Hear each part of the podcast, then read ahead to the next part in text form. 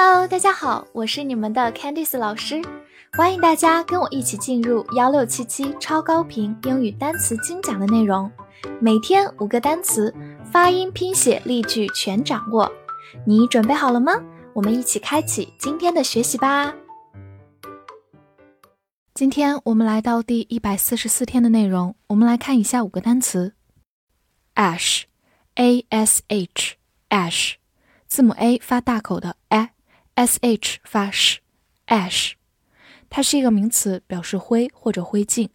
比如说 ash tray 就是烟灰缸，tray 常常指的是一个托盘或者托盒，ash tray。或者我们也可以说 bone ash 就是骨灰，bone 就是骨头的意思，bone ash。造个句子。The town was burned to ashes in the war。 在战争中，这个城镇被烧成灰烬。Burn 就是燃烧，be burned to ashes 就是被烧成灰烬。好，我们慢读一遍。The town was burned to ashes in the war. The town was burned to ashes in the war. Approve, A P P R O V E approve，a 发 a，p p 发 p，r o v e，rove，approve，approve，它是一个动词，表示批准或者赞成。我们来看两个例子。The government didn't approve the plan。政府没有批准这个计划。在这句话中，approve 后面直接跟了 something，它在这里就表示批准这个含义。Approve the plan。就是批准计划。好，我们慢读一遍。The government didn't approve the plan. The government didn't approve the plan. 再看另一个例子。Do you approve of my idea? 你赞成我的想法吗？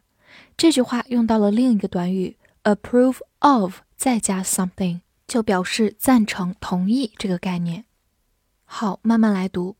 Do you approve of my idea. Do you approve of my idea? 最后补充一个单词，如果我们把末尾的 e 去掉，加上 al，就变成了它的名词形式 approval。approval 就是名词的批准、赞成。also，a l s o，also，a l 发 o，s o 发 so，also，also。它是一个副词，表示也、另外、而且。造个句子：Also, he can speak a little French。另外，他会说一点法语。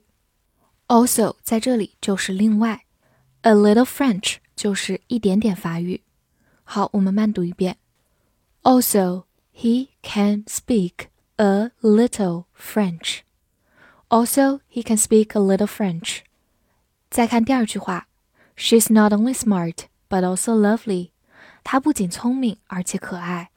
这句话中有一个非常重要的句型，not only but also，就是不仅而且，smart 就是聪明的，lovely 就是可爱的。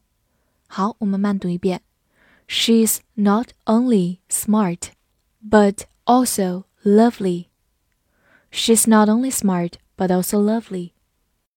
Object o b j e c t object o b 发 ob，j E c t ject object object，它发这个音的时候是一个名词，表示物体或者目标。